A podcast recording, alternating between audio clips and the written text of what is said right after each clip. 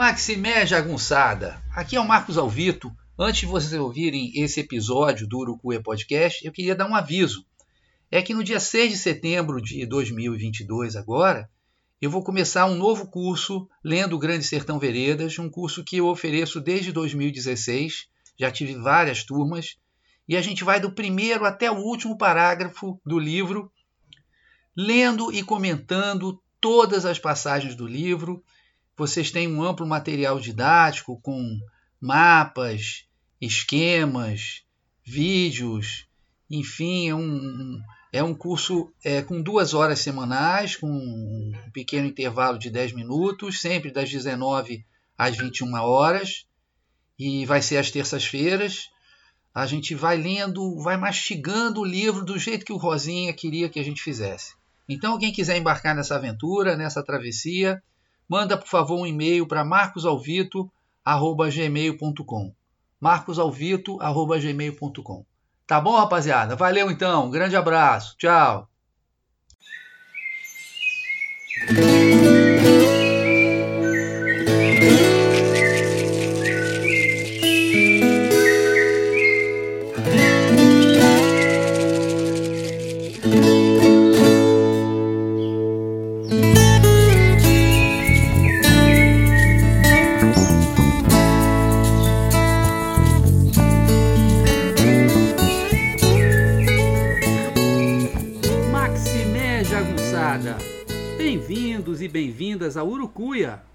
Um podcast feito para te ajudar a ler Grande Sertão Veredas e outras obras do nosso amado João Guimarães Rosa. Eu sou o Marcos Alvito. Maximé Jagunçada, tudo bem com vocês? Poxa, espero sinceramente que sim. Hoje a gente vai para o episódio 64 do Urucuia Podcast a continuação dos diários do Urucuia. Hoje é o diário 19. Não me convide para churrasco, especular ideia e descanso de paz, e a faixa bônus, que se chama o ex Prascóvio. Não gosto de homem no geral. Só de uns e uns no varejo. Não é culpa de papai, não. Ele nunca me bateu. E até o sabão era dado na maior categoria, aquele vozeirão dele, mas sem altear, sem insultar, só corrigindo. Amo meu pai. Mas o fato é que ao longo da vida fui desenvolvendo uma ojeriza profunda pelo bicho homem macho. Olho para eles, sobretudo reunidos em bandos, não posso deixar de pensar nas palavras de Reobaldo. Por mim, tantos vi que aprendi. Rincha mãe, sangue do o muitos beiços, o rasga embaixo, faca fria, o fancho bode, um trecisiano, azinhavre, o Hermógenes. Não me convide para churrasco que não vou nem na ponta do sabre. Não suporto bar cheio de homem aproveitando a desculpa do álcool para que eles possam finalmente se abraçar e expressar apreço através da forma enviesada da jocosidade. Vem cá, seu desgraçado, me dá um abraço, seu corno. Bando de homem reunido só nos maracanãs, cantando junto, abraçados. Mas isso só ocorre porque estão unidos pelo ódio aos homens que estão fazendo o mesmo do outro lado. Homem, no geral, é competitivo, quer aparecer, se destacar, não sabe trabalhar em equipe. Até porque homem só funciona à base do elogio. O ego inchado implora por isso. Melhora com a idade? Depende. No geral, vejam bem. Homem não amadurece, apodrece. Eu também sou homem. Por isso não tenho a bondade e a compreensão necessária para entendê-los e perdoá-los. Todo preconceito é ruim, é verdade. Mas esse é meuzinho de estimação. Do mesmo jeito que Reobaldo, não sou amansador de cavalos. Por isso, imaginem só eu chegando para tomar café da manhã, tão cercado de homens quanto o bando de Zé Bebelo na fazenda dos tucanos. Tudo homem de firma, como diz meu cunhado. Trabalhadores de empreiteiras que prestam serviço para a prefeitura, representantes comerciais de firmas diversas, sempre de macacão ou camisa polo com o brasão da empresa. Bom dia até que o pessoal diz. Depois só aquele silêncio, feito salão de filme de faroeste, todos esperando para ver quem vai sacar primeiro. O caixeiro viajante de uma fábrica de sucos senta em frente à minha pessoa sem um com licença, sem o reforço de um bom dia. O patrão colocou um café caprichado, dois tipos de pão de queijo e até pão doce para agradar aos cacundeiros. Micaele, que não é boba, põe e repõe as coisas do café, mas não fica dando sopa. Sai logo da sala. É moça jovem e escaldada.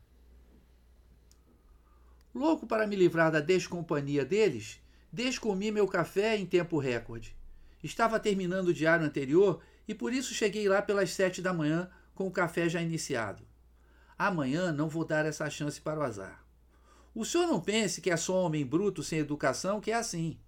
No calabouço acadêmico que frequentei por décadas, vi coisas, como canta Paulinho da Viola, que as minhas carnes chegam a tremer. Hermógenes, mil e mil eu conheci, capazes das maiores ruindades calmas, na busca alucinada por reputação, fama, poder e uma bolsa de pesquisador do CNPq. E algumas das maiores gentilezas de que desfrutei vieram de amigos na favela de Acari, um lugar com um dia a dia difícil, marcado pela necessidade e pela violência. Mire e veja. Não estou dizendo que é da natureza do homem.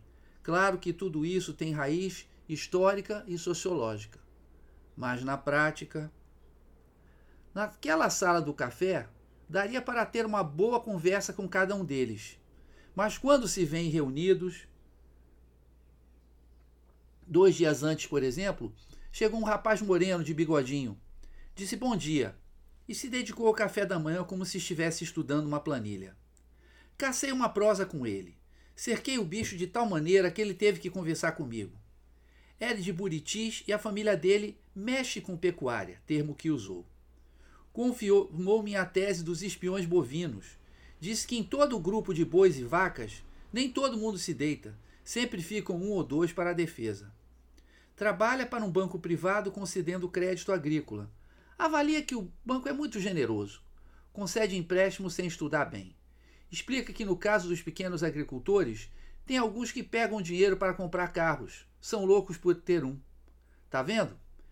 Bem que tivemos um colóquio, mas em todo o tempo Cabra não contou um caos, não forneceu um sorriso. Homem. Reparem, no Grande Sertão Veredas, Jadorim empreende uma verdadeira missão civilizatória visando adequar Riobaldo a seu gosto. Ainda meninos, ensina o filho de Bigri a apreciar os trabalhos, as flores, os cágados ao sol no de janeiro. Mais tarde, na vida de Jagunços, faz Geobaldo perceber a beleza graciosa dos Manuelzinho da Croa, símbolo de par amoroso com seus beijinhos de biquinquim. Estimula o amigo a tomar banho, a fazer a barba, a ter asseio, pois, como Riobaldo diz anos depois, seja, o senhor vê, até hoje sou homem tratado. Pessoa limpa, pensa limpo. Haja de Adorim para civilizar os geobaldos deste mundo, transformá-los em homens humanos. Mas voltemos ao sertão. Perdoem a prosa entrançada. Depois do café, fui dar uma enorme caminhada, uma caminhada, desculpem, na enorme avenida principal, ainda era cedo. Cansado do breganejo que impera em toda a parte, apontei meu Spotify para Alvito Rock e fiz meu protesto barulhento, ouvindo bom e velho rock and roll sem usar fones de ouvido. O burrinho, que até o passeio de ontem estava sofrendo de abstinência roqueira, me pediu que eu espalhasse o seu evangelho musical. Rolling Stones, Bob Dylan, Traffic, Led Zeppelin e outros santos.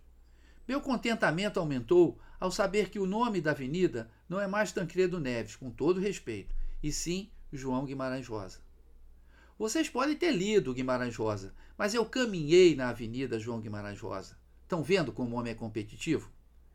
Depois da caminhada, um bom banho quente e a decisão de aproveitar os prazos e a folga que me vem.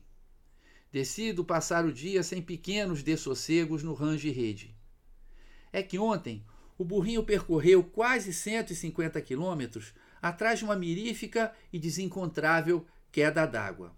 Por isso, Vou cozinhar o galo e engasopar vocês com observações pseudo-sociológicas sobre Urucuia e os urucuianos. Nas palavras de Riobaldo, vou especular ideia. São apenas duas observações.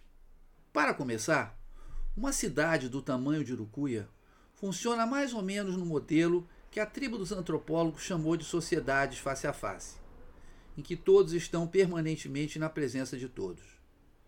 Todos se conhecem, todos estão de alguma forma relacionados. Vou atravessar a balsa, esbarro no irmão de Nilcinho, de Omar. Atravesso para o lado de lá, seu Geraldo conhece cada um que eu menciono.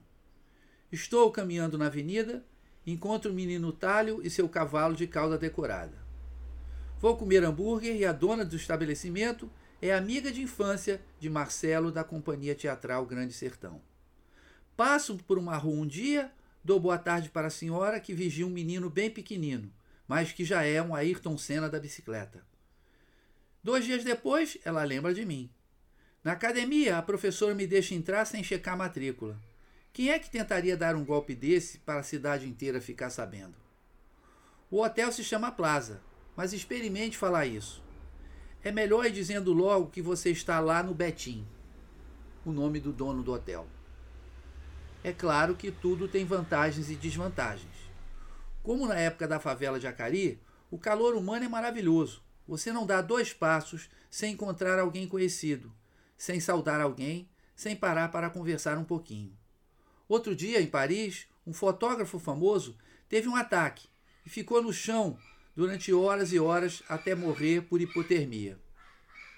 Mesmo que Urucuia fosse gelada, aqui ele não ficaria cinco minutos deitado na calçada até alguém socorrê-lo. Por outro lado, os grupos deste tipo tendem a funcionar à base da reputação e da honra. Os vínculos pessoais sem dúvida acabam por fortalecer os mais poderosos. Todo mundo sabe quem são os filhos e os netos dos homens mais ricos e de maior posição. O aspecto relacional é muito forte. Aqui impera o homem cordial de Sérgio Buarque em sua dupla dimensão. Uma dificuldade que tive foi ter que arcar com recusas de pedidos que feriam a ordenação prevista para as turmas. Tinha a professora que queria ficar na turma dos alunos. Outra queria que o filho frequentasse a turma dos professores. A regra está em segundo ou terceiro plano. Em primeiro lugar vem a relação. Imagine que você seja bom trabalhador, não cometa nenhum crime, respeite todas as normas, seja educado e gentil. Mas se você não criar a sua rede de relacionamentos, não vai prosperar, nem no trabalho, nem na vida. Tudo que você fizer acabará sendo avaliado e julgado pelo grupo. Ontem, seu Vanderlei me contou que certa vez apoiou um candidato a prefeito que perdeu. Imagino que, como cabo eleitoral, ele tenha sido vigoroso como sempre. O candidato dele bobeia, ou, nas palavras dele, dorme de botina e perde a eleição. Pois bem, diz ele, tive que ficar sem sair de casa 15 dias. Se botava o pé fora da porta, o pessoal começava: Fumeiro! Fumeiro é quem tomou fumo, quem perdeu. Essa jocosidade reafirma o laço de amizade. Eu só brinco com quem é amigo, diz ele, mas é uma corda que também não pode ser esticada demais. Um dos piores aspectos da sociedade face a face é que os transgressores, ou aqueles que são vistos como tal, têm a pior das vidas. A cidade grande dilui. Uma cidadezinha concentra o preconceito, torna as minorias alvos fáceis. Hoje, na pelada de crianças de 10 anos na praça, o menino gordinho aterrorizava o coleguinha aos brados. Tua mãe não gosta de homem. Tua mãe dorme com mulher. Os gritos ecoaram pela rua e não tiveram resposta. Porque não eram xingamentos, eram acusações. Nem consigo imaginar a vida de um homossexual ou de uma mãe solteira como deve ser por aqui. A segunda e última observação decorre da primeira, mas apresenta outra faceta. A proximidade significa também uma menor distância física e social, embora não em termos econômicos, é óbvio, entre ricos e pobres. Não há escolas particulares em Urucuia. Todos frequentam as mesmas escolas públicas. E no caso do ensino médio, a única escola pública, que vem a ser Antônio Esteves dos Anjos, onde dou minhas aulas. Sendo assim, filhos de ricos e pobres partilham as salas de aula e se conhecem desde pequenos. Claro que os mais ricos, às vezes, enviam os filhos para Brasília ou Montes Claros fazer o ensino médio ou a faculdade. Mas isso depois de completarem quase 10 anos de escola comum. Não há condomínios exclusivos, nem bairros inteiramente ricos ou pobres. Até os mais sem recursos moram em uma rua normal da cidade. As mais distantes da avenida, oito ou nove quarteirões somente. as últimas de terra batida, mas com casas ainda razoáveis, embora simples. Todo mundo anda a pé ou de bicicleta, sem falar nos que andam a cavalo. O carro só é usado em certas ocasiões, mas dentro da cidade quase não é preciso. Mesmo assim, se o dono do hotel tem dois carrões, Micaele, a moça que prepara o café e arruma os quartos, tem uma motinha verde, com a qual também pode passear para, pela cidade e ir e voltar do trabalho. Estou há mais de duas semanas aqui. Apesar dos pequenos desconfortos do acampamento, apesar da falta dos meus filhos e da minha gatinha Ilha, apesar disso tudo, estou apreciando deverasmente. Não só a experiência pedagógica ou o conhecimento da realidade sertaneja, mas também o viver em uma cidade completamente diferente. Andar sem medo pelas ruas, conhecer todo mundo pelo nome, viver fazendo pequenas brincadeiras. Mandei a foto de ontem para seu Vanderlei com a legenda: Fotógrafo captura flagrante de atleta, olímpico atirando pau à distância. Tudo isso dá um descanso de paz. Não há coisa melhor do que ir andando pela rua e um homem, apenas um, de repente olhar para você com um bom sorriso, dado de coração, falando: Ê carioca, tudo bom? Tudo bom. Agora vamos à faixa bônus. O Waze Prascóvio. Eram só quatro da tarde e eu já havia tirado soneca, elaborado um episódio do Urucuia Podcast e preparado a aula de Grande Sertão Veredas para o bando de Adorim. Havia tempo e resolvi praticar meu esporte preferido, a vagabundagem em grande estilo. Eu e Alba Valéria atravessamos a cidade e enfrentamos a estrada de terra que vara o sertão. Pouco depois havia uma estradinha à direita, muito convidativa, e lá fomos nós. Segundo as meninas que encontrei no caminho, essa trilha margeia a fazenda Porção de Manga. Tentei fotografar umas vaquinhas, mas fugiram de mim. Exceto uma, opa, é um garrote, um touro novo, que veio para perto da cerca com cara de poucos amigos. Estava protegendo seu harém, feito touro calundu de o burrinho pedrez. E se a onça fugiu, como é que eu não haveria de bater em retirada? Filmei sim. Menos de cinco minutos de pedalada e mais um pequeno caminho, mais fechado e misterioso. Descobri um cantinho guaravacânico cheio de mata, árvores altas para o cerrado, nada de plantação, nem dessas vacas fujonas que não querem sair na foto um recanto tranquilo toda a vida que acenava para mim um fino sossego sem notícia.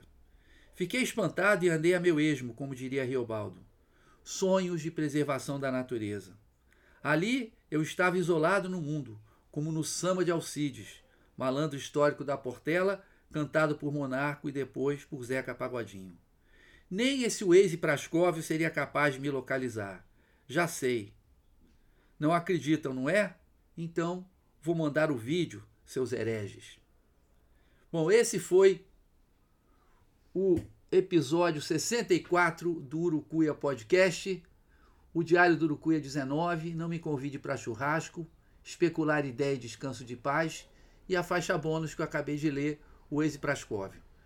Espero que vocês tenham gostado desse humilde podcast e que vocês estejam de volta no próximo episódio e que esteja tudo bem com vocês.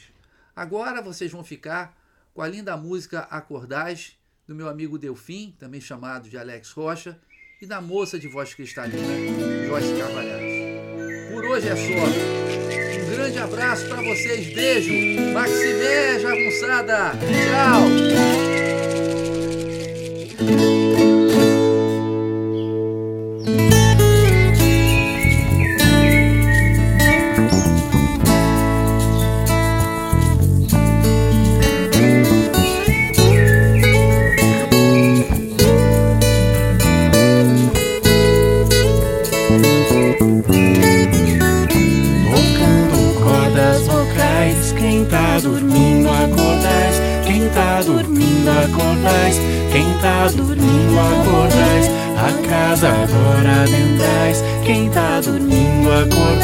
Quem tá dormindo, acordais. Quem tá dormindo, acordais. Peço licença ao Senhor, trago cantigas de paz, viola fina ensaiando o pôr do sol nos quintais. passarinho vem se achegando, som entre os laranjais. Quanto mais vozes cantando, mais alegria.